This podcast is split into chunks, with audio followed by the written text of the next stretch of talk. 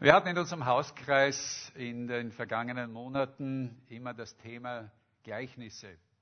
Und wir haben Gleichnisse des, äh, alle Gleichnisse durchgenommen, jeden Abend, jedes Mal einen, ein Gleichnis.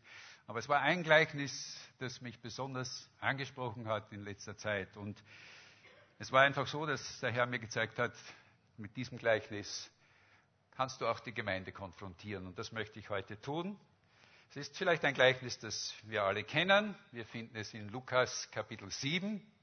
Und ich möchte zuerst einmal diese Geschichte vorlesen, denn es ist mehr als nur ein Gleichnis, es ist eine ganze Geschichte. Lukas 7, Kapitel, Kapitel 7 von Vers 36 bis zum Ende des Kapitels.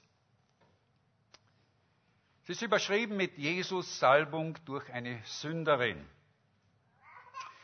Es bat ihn aber einer der Pharisäer, dass er mit ihnen, mit ihm essen möge. Und er ging in das Haus des Pharisäers und legte sich zu Tisch. Und siehe, da war eine Frau in der Stadt, die eine Sünderin war. Und als sie erfahren hatte, dass er in dem Haus des Pharisäers zu Tisch lag, brachte sie eine Alabasterflasche mit Salböl, trat vor, von hinten an seine Füße heran, weinte und fing an, seine Füße mit Tränen zu benetzen und trocknete sie mit den Haaren ihres Hauptes. Dann küsste sie seine Füße und salbte sie mit dem Salböl. Als aber der Pharisäer, der ihn eingeladen hatte, das sah, sprach er bei sich selbst und sagte, wenn dieser ein Prophet wäre, so würde er erkennen, wer und was für eine Frau das ist, die ihn anrührt, denn sie ist eine Sünderin.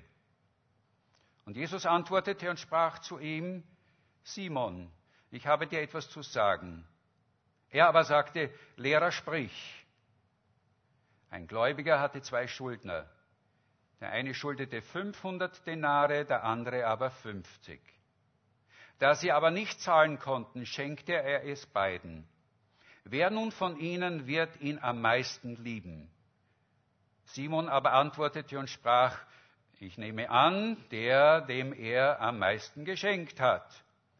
Er aber sprach zu ihm, du hast recht geurteilt. Und sich zu der Frau wendend, sprach er zu Simon, siehst du diese Frau? Ich bin in dein Haus gekommen, du hast mir kein Wasser für meine Füße gegeben. Sie aber hat mir meine Füße mit Tränen benetzt und mit ihren Haaren getrocknet. Du hast mir keinen Kuss gegeben, sie aber hat, seitdem sie hereingekommen ist, nicht abgelassen, meine Füße zu küssen. Du hast mein Haupt nicht mit Öl gesalbt, sie aber hat mit Salböl meine Füße gesalbt. Deswegen sage ich dir, ihre vielen Sünden sind vergeben, denn sie hat viel geliebt. Wem aber wenig vergeben wird, der liebt wenig.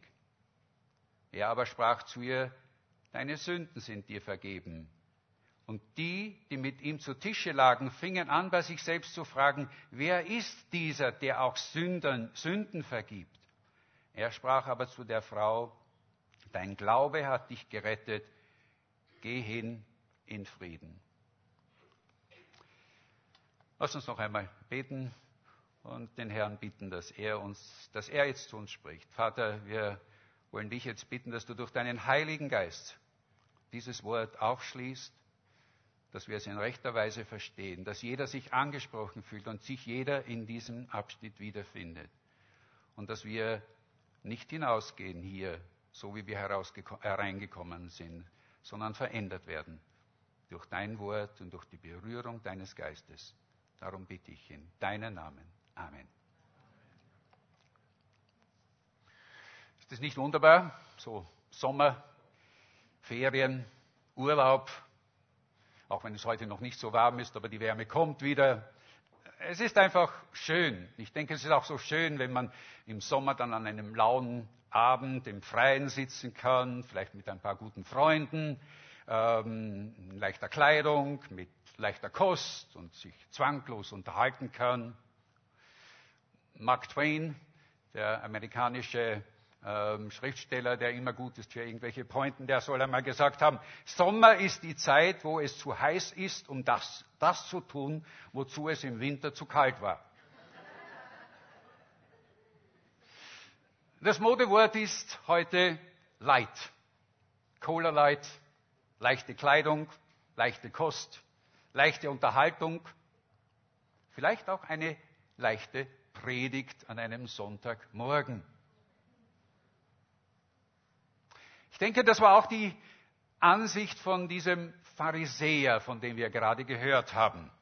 Als er eines Tages einige seiner Freunde zu einer ähm, Dinnerparty einlud und auch Jesus dazu holte als Ehrengast. Immerhin war Jesus zu dieser Zeit so der, das Tagesgespräch in Judäa.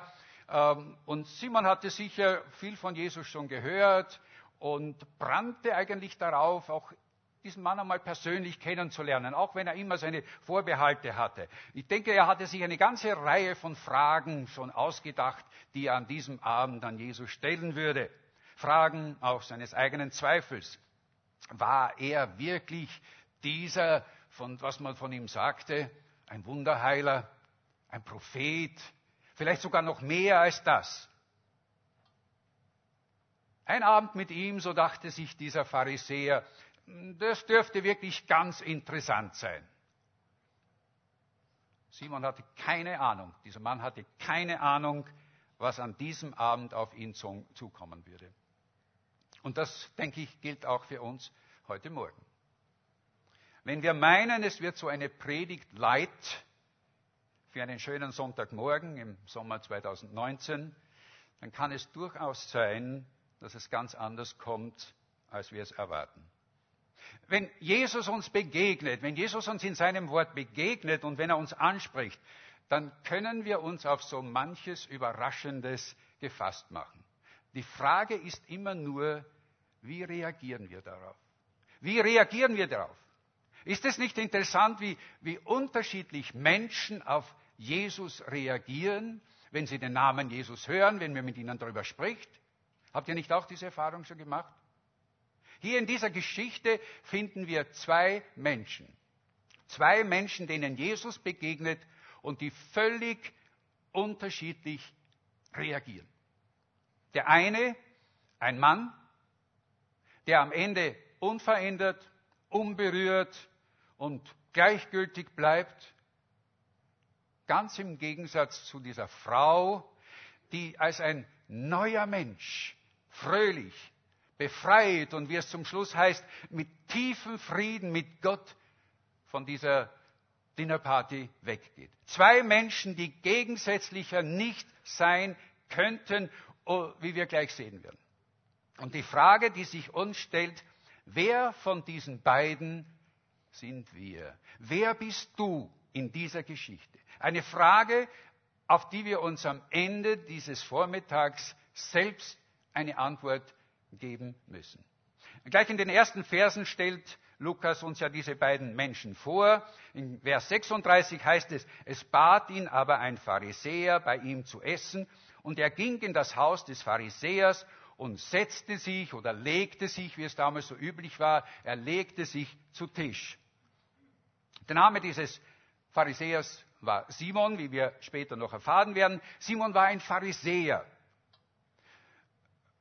Pharisäer waren, um es positiv auszudrücken, eine jüdische Erweckungsbewegung.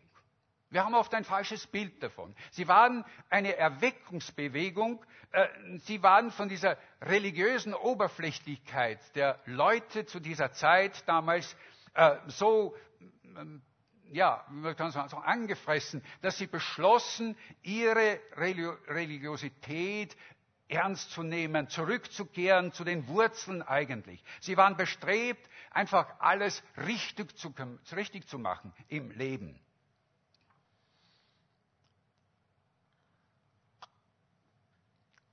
Richtig zu machen.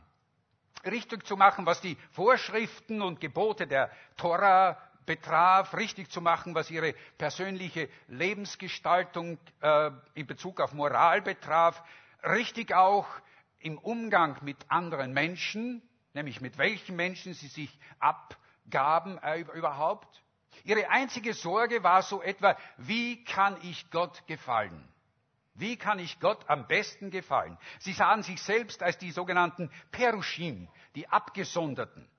Das heißt, sie vermieden eigentlich den Umgang mit allen Leuten, die in irgendeiner Weise nicht mit ihnen ja, auf gleicher Linie war und von denen sie sich vielleicht sogar beschmutzen konnten. Und was für ein Schock muss es für diesen Mann gewesen sein, als plötzlich diese Frau in seinem Haus stand, nicht irgendeine Frau, diese Frau, eine Sünderin heißt es hier. Und als solche war sie stadtbekannt. Lukas sagt uns nicht eigentlich, was sie war, aber wir können wirklich annehmen, dass sie so etwas war wie eine Prostituierte, jemand, der für seinen losen Lebenswandel stadtbekannt war, Sie war natürlich nicht eingeladen, sie kam ganz von sich aus. In Vers 37 erfahren wir, als aber sie erfahren hatte, dass Jesus im Hause des Pharisäers zu Tische lag, brachte sie eine Alabasterflasche mit Salböl, trat von hinten an Jesus Füße heran, weinte und fing an, seine Füße mit ihren Tränen zu benetzen und trocknete sie mit den Haaren ihres Hauptes. Und Jesus ließ es gefallen. Jesus ließ es sich gefallen. Dann küsste sie seine Füße und salbte sie mit dem Salböl. Und Jesus zuckte nicht zurück. Es schien fast so, als wäre ihm, das alles recht. Simon, der Pharisäer, war schockiert. Wie konnte ein Mann Gottes, wie Jesus es behauptet, es zu sein, wie konnte ein so ein Mann es zulassen, dass er von einer Frau, von dieser Frau in so fast erotisierenden Weise angerührt wird. Vers 39 wird uns berichtet, was dieser Mann sich dachte. Wenn dieser ein Prophet wäre, so dachte sich der Pharisäer, so würde er erkennen, wer und was für eine Frau das ist, die ihn anrührt, denn sie ist eine Sünderin. Zwei Schlüsse zog Simon aus dem, was gerade geschehen war. Und beide dieser Schlüsse waren falsch. Erstens meinte er, wenn Jesus wirklich ein Prophet wäre, und Propheten, die hatten, haben so etwas an sich, dass sie durch Menschen hindurchschauen können. Sie können Menschen erkennen, ohne dass, es, sie, dass sie sie eigentlich persönlich kennen. Sie wissen, was es mit diesen Menschen auf sich hat. Wenn der wirklich ein Prophet wäre, dachte sich Simon, dann würde er sie schon von Meilen weit entfernt durchschauen und wissen, sie ist eine Sünderin und er würde sie augenblicklich wegschicken. Er würde sie von sich weisen. Ist doch Sünde das, was Gott am meisten verabscheut? Wie kann so ein Mann sich dann von ihr anrühren lassen? Aber Simon verstand nicht, dass Jesus in seiner unendlichen Liebe gerade diese Frau suchte. Dass Jesus Sünder sucht, wie es heißt. Er verstand nicht, dass Jesus Menschen wie diese Frau förmlich anzieht. Der Menschensohn ist gekommen, zu suchen und zu retten, was verloren ist, heißt es später in Lukas Kapitel 19. Und das sagte Jesus zu einem Zöllner. Nun, Zöllner, Zöllner waren auf der gleichen Ebene wie diese Frau. Sie waren so das männliche Gegenstück dazu, wie eine Frau, die in der Prostitution lebte. Und zu ihnen sagte Jesus, ich bin gekommen, um das zu suchen, was verloren ist. Das war das Erste, was Simon nicht begriff. Und das Zweite, was er nicht begriff, war, er sah eigentlich nur die Vergangenheit dieser Frau. Er sah nur das, was mit ihr bisher war. Sie ist eine Sünderin. Aber er sah nicht und begriff nicht, welche Veränderung wahrscheinlich im Leben dieser Frau durch eine Begegnung mit Jesus stattgefunden hatte. Er sah sie im Gedanken noch immer an diesem Stadttor stehen dort oder sitzen, wo sie auf ihre Kunden wartete. Und obwohl er schon damals nicht sah, welche seelische Last diese Frau wahrscheinlich mit sich trug, wir wissen nicht, was mit ihr war, es wird uns nicht gesagt, äh, vielleicht war sie von ihrem Mann verstoßen worden. Und sie musste sich irgendwie ihren Lebensunterhalt verdienen. Wir wissen nicht, wie verletzt und wie zerbrochen ihr Selbstwertgefühl war. Wir brauchen nur mit, mit den Leuten sprechen, die sich äh, in, in, christlichen Werken mit solchen Frauen äh, und auch Männern beschäftigen. In Wien gibt es solche Gruppen, die sich gerade um Prostituierte kümmern. Und diese können uns Geschichten erzählen, tragische, tragische Geschichten von den Gründen und den Wegen, wie diese jungen Mädchen oft in diese Prostitution hineinkommen. Und wie dankbar sie dann sind für einen ja, liebevollen Zuspruch auch von anderen Menschen. Ich denke, irgendwann, irgendwann, vor einiger Zeit, war diese Frau ganz offensichtlich Jesus schon begegnet. Äh, das geht aus den folgenden Versen, die wir dann noch sehen werden, eindeutig hervor. Es war nicht die erste Begegnung, die sie mit Jesus hatte. Es wird uns nicht gesagt, wann und wie es war. Aber es ist einfach eines dieser, ich denke, eines dieser Geheimnisse auch, dass dieser Moment der Begegnung eines Menschen mit Jesus äh, irgendwo im Verborgenen geschieht. Nicht in aller Öffentlichkeit. Es ist wie so eine Liebesbeziehung zwischen zwei Menschen, die auch so im Verborgenen, im Herzen geschieht und erst später öffentlich bekannt wird. Man verliebt sich nicht öffentlich, man verliebt sich ja so in der Zweisamkeit. Vielleicht hörte sie, hatte sie Jesus gehört, wie er irgendwann einmal gesagt hat, kommt her, alle, die ihr mühselig und beladen seid, ich will euch erquicken. Und sie kam zu ihm. Sie ging zu ihm. Und seit dieser Begegnung damals war ihr Leben nicht mehr dasselbe. Es war, als hätte sie ein neues Leben geschenkt bekommen. Sie hatte Vergebung erfahren. Sie hatte Vergebung erfahren. Vergebung, Vergebung bedeutet, von den Lasten der Vergangenheit äh, befreit zu sein. Sie hatte erfahren, das, was Paulus in 2. Korinther Kapitel 5, Vers 17 schreibt, ist jemand in Christus, so ist er eine neue Kreatur. Das Alte ist vergangen, siehe, ein Neues ist geworden. Sie hatte das erlebt. Sie hatte das erlebt. Und als sie nun hörte, dass dieser Mann, dass Jesus, der ihr dieses neue Leben geschenkt hat, bei diesem Pharisäer eingeladen war, als sie das hörte, da hielt sie nichts auf. Sie ging hin und sie wollte dort, sie hatte dieses tiefe Bedürfnis, Jesus ihre Liebe und ihre Dankbarkeit zu zeigen. Aber das verstand der Pharisäer nicht. Für ihn war sie noch immer die Sünderin. Nein, es war nicht, dass Simon meinte, er wäre vollkommen. Er, er war nicht naiv. Das war er nicht. Äh, aber ich denke, er war in gewisser Weise genauso wie wir alle sind. Er war genauso wie wir. Würde man ihn fragen, dann würde er zugeben, ja, von Zeit zu Zeit sündige ich auch. Ich bin nicht ohne Sünde aber nicht in dieser Klasse wie diese Frau.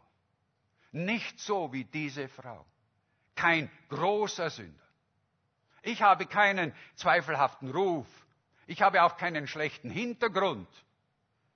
Ich kann mit gutem Gewissen sagen, ich bin eigentlich ein anständiger und unbescholtener Mann. Sich mit anderen Menschen zu vergleichen, das ist so ein gutes Ruhekissen für das eigene schlechte Gewissen. Tun wir das nicht alle? Tun wir es nicht alle selbst, dass wir uns vergleichen mit anderen? Nein, nein, nein. So wie die ist oder wie er. Nein, nein. Ich gehe am Sonntagvormittag in die Gemeinde. Äh, ich schaue mir keine schlechten Filme an. Ich bin nicht so. Ich tue nicht das, was andere tun. Tun was? Naja, das, was die tun. Wissen wir, was alles in uns drinsteckt, alles, was möglich ist, was wir alles tun können? Die Frau kam einmal zum ihrem Pastor und sagte, ich bin jetzt seit über 50 Jahren gläubig und ich habe noch viele von den Sünden, die ich tun kann, nicht getan, aber sie stecken in mir drinnen vieles, was wir noch nicht getan haben. Wir glauben nicht, wozu wir eigentlich alles fähig sind. Den eigenen geistlichen Zustand mit anderen zu vergleichen, ist eigentlich der Versuch, seine eigene Sündhaftigkeit zu entschuldigen. Ich bin nicht so wie der oder wie sie, deshalb bin ich besser. Ich denke, Jesus sah in dem Augenblick schon, was Simon im Herzen fühlte und dachte. Und so wandte er sich an diesen Pharisäer, er wandte sich an Simon und sagte zu ihm, Simon, ich habe dir etwas zu sagen. Nun, wir haben schon etwas vorweggenommen, nämlich den Namen dieses Mannes. Es ist hier zum ersten Mal, dass Jesus ihn mit Namen anspricht. Wenn wir diesen Abschnitt lesen, dann heißt er bisher immer nur der Pharisäer. In Vers 36, es bat ihn aber ein Pharisäer. In Vers 37, im Hause des Pharisäers. Vers 39, als das der Pharisäer sah.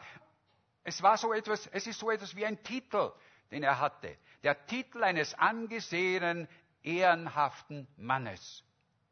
Und Titel sind etwas sehr, sehr Gefährliches. Es ist egal, was für ein Titel es ist.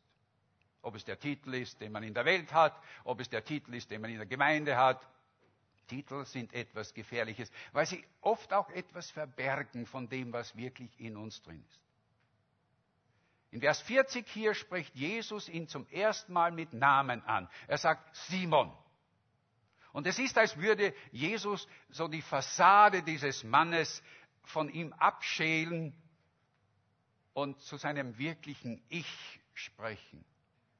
Und dabei kommt etwas zu, zu, zum Vorschein, das gar nicht so respektabel ist, wie es den Anschein hat. Vers 40. Simon, ich habe dir etwas zu sagen. Und Simon antwortete, Meister, sprich. Äh, wahrscheinlich dachte er sich nach all dem, was jetzt vorgefallen ist, bis jetzt hier bei dieser Dinnerparty, was mich sprachlos gemacht hat. Ich bin gespannt, wie Jesus sich jetzt aus dieser Affäre, wie er sich aus dieser Sache herausreden wird, was er jetzt für eine Begründung haben wird. Und Jesus beginnt eigentlich mit einer ganz einfachen Geschichte, die sich so zunächst einmal anhört, wie es geht um kleine Sünder und um große Sünder. Vers 41, ein Gläubiger hatte zwei Schuldner. Der eine schuldete 500 Dinare, der andere 50 Dinare. Wir können das, egal wie wir es umrechnen, wir können sagen, der eine hatte eine Riesensumme von sagen wir, 500.000 Euro Schulden und der andere hatte nur eine kleine ähm, Schuld von etwa 50 Euro. In Vers 42 heißt es dann, da sie es nicht bezahlen konnten, schenkte er es beiden. Egal. Der eine, der 50.000 Euro und der andere nur 50, würden sagen, eine Kleinigkeit von 50, 50 Euro, die kann er nicht zurückzahlen. Egal. Beide konnten ihre Schuld nicht zurückzahlen. Und jetzt sagt Jesus, wer von den beiden wird nun dem Mann, der ihnen die Schulden erlassen hat, am meisten lieben? Ich denke, Simon fand diese Geschichte so lächerlich, ähm, dass er nicht so recht wusste, was er antworten sollte. Und so sagte er mit einer ziemlichen Gleichgültigkeit, Vers 43, ich denke, ich nehme an, ähm, der, der, den er am meisten geschenkt hat. Und Jesus antwortete, richtig. Richtig, du hast recht geurteilt, Simon. Römischer Einser. Top von der Klasse. Simon begriff noch immer nicht, worauf Jesus wirklich hinaus wollte. Aber ich denke, irgendwo in ihm hat doch etwas passiert, ist doch etwas passiert, dass er sich nicht mehr so ganz wohl fühlte. Er spürte, dass jetzt etwas kommen würde. Etwas kommen würde, das ihn selbst und seine gespielte Selbstsicherheit und seine Selbstgefälligkeit ins Wanken bringen würde. Und nun drehte sich Jesus dieser Frau zu Vielleicht legte er sogar seine Hand auf ihre Schulter und sagte zu Simon, Simon, siehst du diese Frau? Und Simon antwortete wahrscheinlich, natürlich sehe ich sie, ich habe auch alles gesehen. Sie gehört nicht hierher, sie hätte schon längst wieder draußen sein sollen. Sie hat hier nichts verloren. Aber Jesus sagt, du hast nicht begriffen, was sie getan hat und du nicht getan hast. Ich bin in dein Haus gekommen, du hast mir kein Wasser für meine Füße gegeben. Und das war damals so Sitte.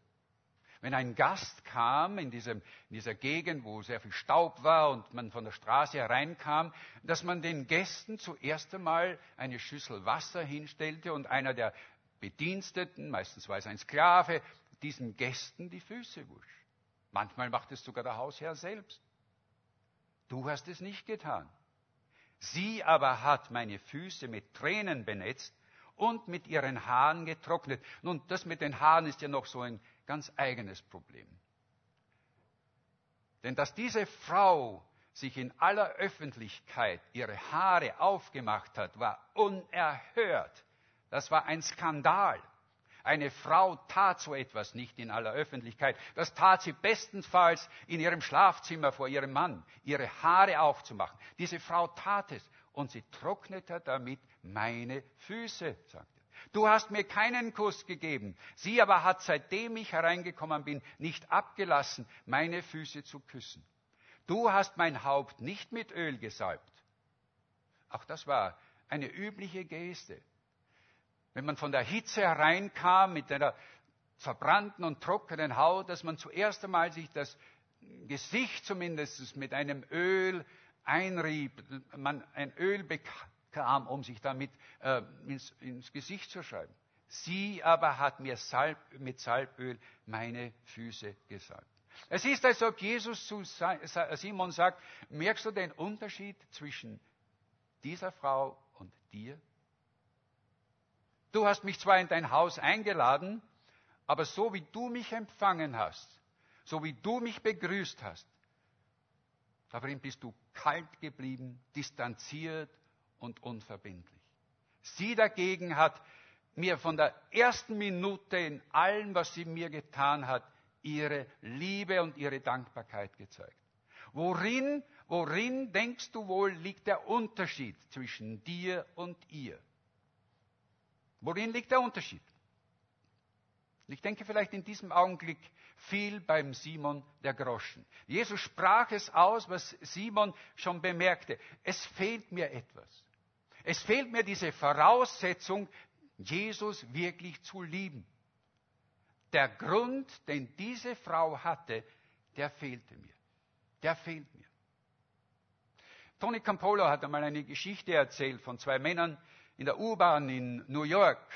Der eine Mann sitzt in einem Rollstuhl, der andere sitzt neben ihm. Plötzlich fängt dieser Mann im Rollstuhl an, zu, furchtbar zu gestikulieren und dann erbricht er sogar noch und die Leute, die umherum sitzen, springen auf und sind entsetzt und manche fangen an zu, zu äh, schimpfen und, und sagen, das, was da passiert und was da los ist. Bis dieser Mann, der neben ihm gesessen ist, aufsteht und sagt, lasst mich erklären, liebe Leute, was es hier auf sich hat.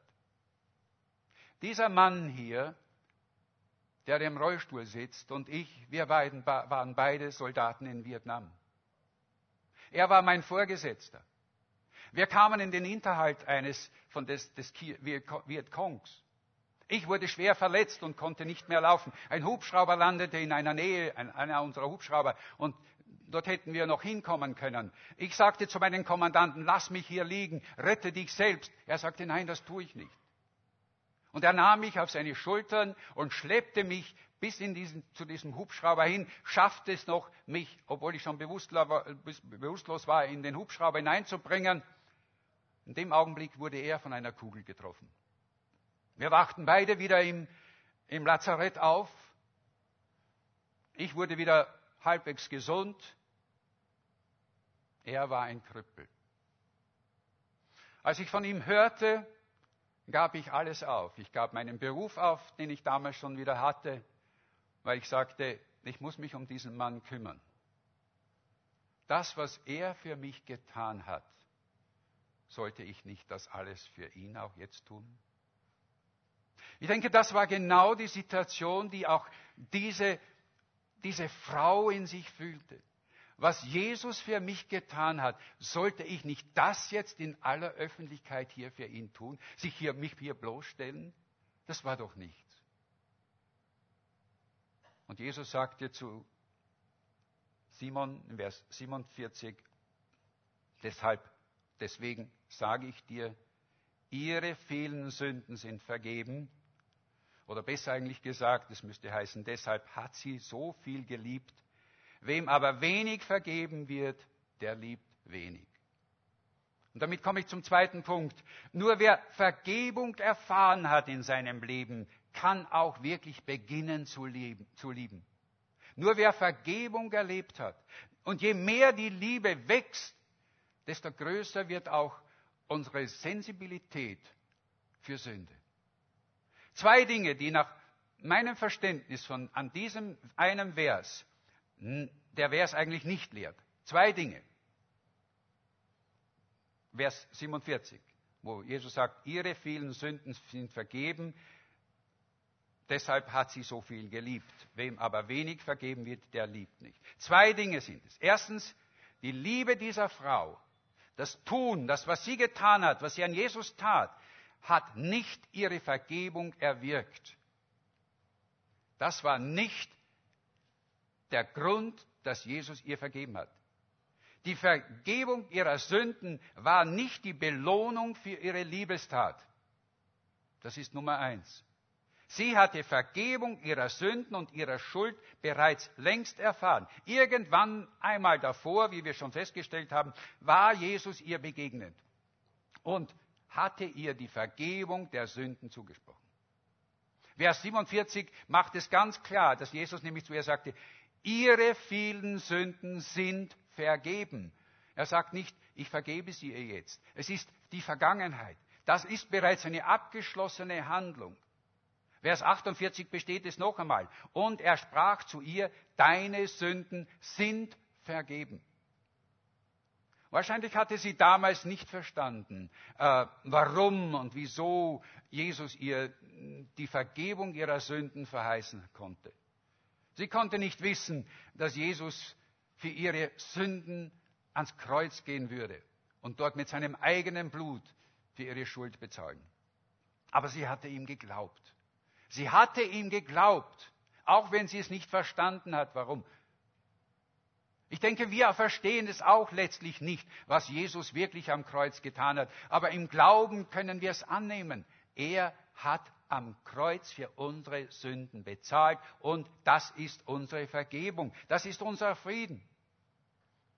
Das ist der Friede, den wir dann haben können.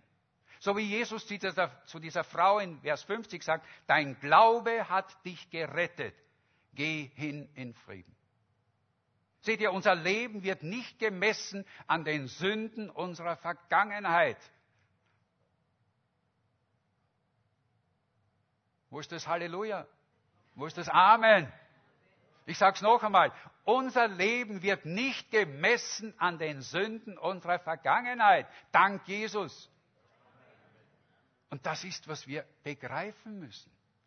Unsere Vergangenheit schleppen wir nicht mit uns herum, wenn wir sie Jesus gegeben haben. Die Tränen, die diese Frau vergoss, waren keine Tränen der Reue und der Buße mehr die hatte sie schon vergossen, als sie zum ersten Mal Jesus begegnete. Und das ist ganz wichtig. Wir brauchen nicht herumlaufen und ständig wieder neu das tun. Wir müssen nur begreifen und ergreifen. Jesus hat uns vergeben. Diese Vergebung ist für uns da.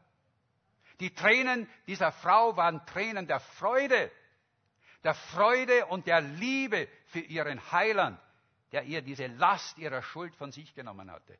Und das ist das, was wir brauchen. Diese Liebe. Markus hat letzten Sonntag davon gesprochen, zurück zur ersten Liebe. Die Liebe für Jesus, die uns oft fehlt. Noch ein zweites, was dieser Vers nicht lehrt.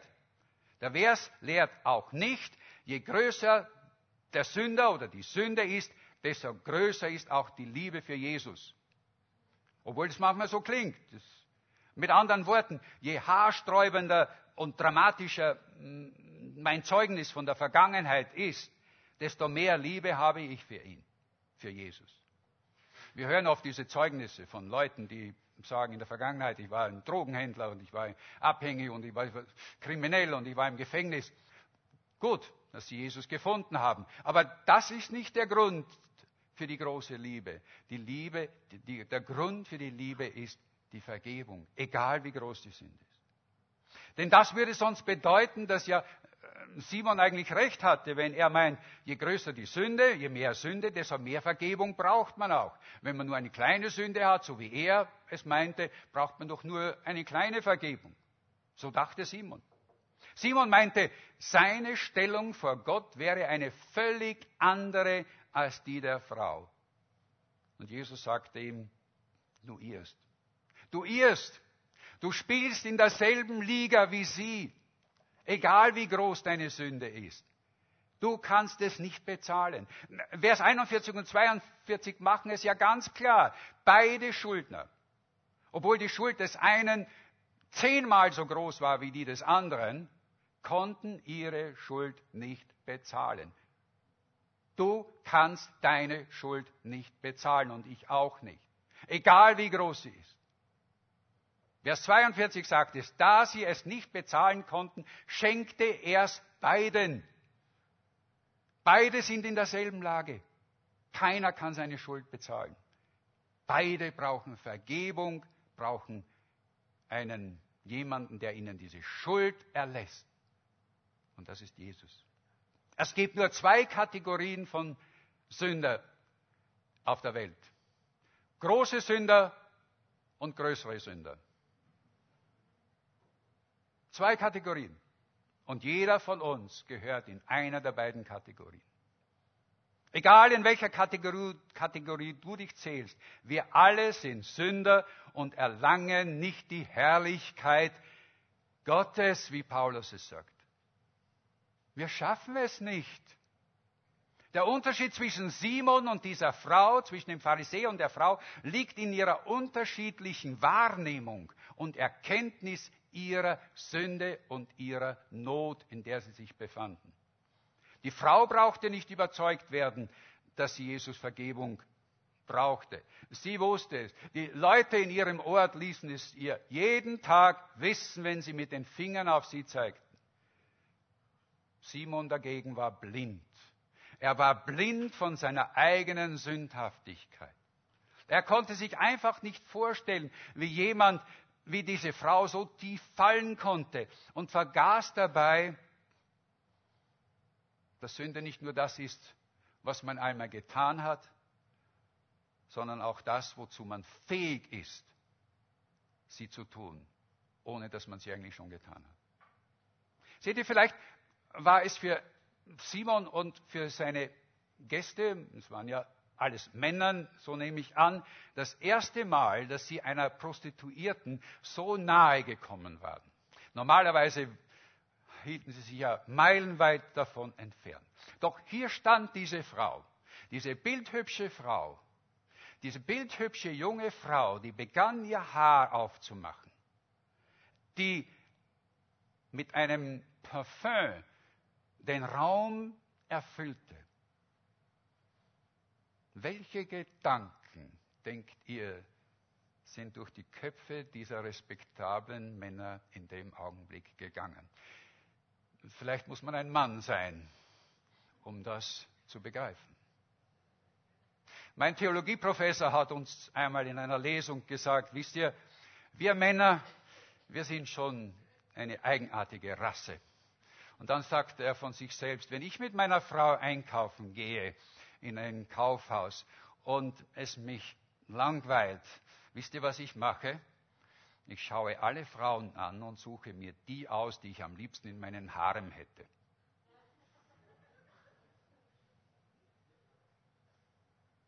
Vielleicht hatte Simon, vielleicht hatte Simon Jesu Worte von der Bergpredigt schon einmal gehört oder vielleicht hatte sie es noch im Kopf, wo Jesus damals sagte, ihr habt gehört, dass gesagt wurde, du sollst nicht Ehe brechen. Ich aber sage euch, wer eine Frau ansieht und sie nur begehrt, der hat in seinem Herzen schon mit ihr die Ehe gebrochen. Jesus sagte, dass schon der Gedanke allein Sünde ist. Ertappen wir uns nicht oft selbst mit irgendwelchen Gedanken, mit irgendwelchen Gedanken, wo wir sofort sagen, oh nein, das ist ein schlechter Gedanke äh, und schieben ihn sofort weg. Wir sind einfach, denke ich, zu fein und auch zu kultiviert. Vielleicht gibt es auch, und es gibt es, solche äh, gesellschaftlichen Schranken, die verhindern, dass wir manche abstoßenden Dinge tun. Aber ist es dich nicht erschreckend, wozu wir in unseren Gedanken eigentlich fähig sind? Sünde ist nicht nur, was wir getan haben, sondern auch, was wir hätten tun können. Die Frau wusste, Sie schuldete Jesus alles. Sie wusste, sie schuldete Jesus alles. Und deshalb konnte sie Jesus so vorbehaltlos lieben. Simon dagegen dachte, er schulde Jesus gar nichts. Und das macht es ihm so schwer, ja sogar unmöglich, Jesus zu lieben. Und die Frage, ob der Text uns, die, die, die Frage, die der Text uns heute stellt, ist, wie kommen wir zu Jesus? Bist du wie Simon, der Pharisäer, oder bist du wie die Frau? Oh ja, Simon war interessiert an Jesus. Er war interessiert, deshalb hatte er ihn ja zum Abendessen eingeladen. Aber es sollte bei diesem Abendessen auch bleiben. Mehr würde er nicht brauchen. In seiner Beziehung zu Jesus wollte er unverbindlich bleiben. Deshalb gab es auch diese, diese Begrüßung mit dem Kuss und mit dem Öl und mit dem Füßewaschen. Er wollte distanziert bleiben. So distanziert, wie viele Menschen auch heute zu Jesus bleiben wollen. Und ich bin überzeugt, sogar heute hier unter uns sitzt der eine oder der andere, der gerne etwas über Jesus hört, eine Predigt leid, eine leichte Predigt, die niemanden wirklich so kratzt. Predigten, die man ja oft hört. Aber sie sträuben sich innerlich dagegen, ja sie revoltieren sogar, wenn es dazu kommt, ein wirklich offenes Ja zu Jesus zu sagen und sich auf eine tiefe innere Beziehung zu Jesus einzulassen. Oh ja, wir, wir wollen wie die Frau sein und nicht wie der Pharisäer. Aber zu unserem Erschrecken müssen wir doch oft vorstellen, äh, müssen wir doch oft feststellen, wie viel von dem Pharisäer in uns steckt. Im Grunde genommen denken wir doch, dass Jesus, dass wir Jesus eigentlich dafür, für unsere Sünden, nicht wirklich brauchen. So groß sind sie nicht. Wir brauchen Jesus für andere Dinge, dass wir geheilt werden, dass es uns gut geht, dass wir glücklich sind. Dazu brauchen wir Jesus. Aber Vergebung, das kommt so nebenbei.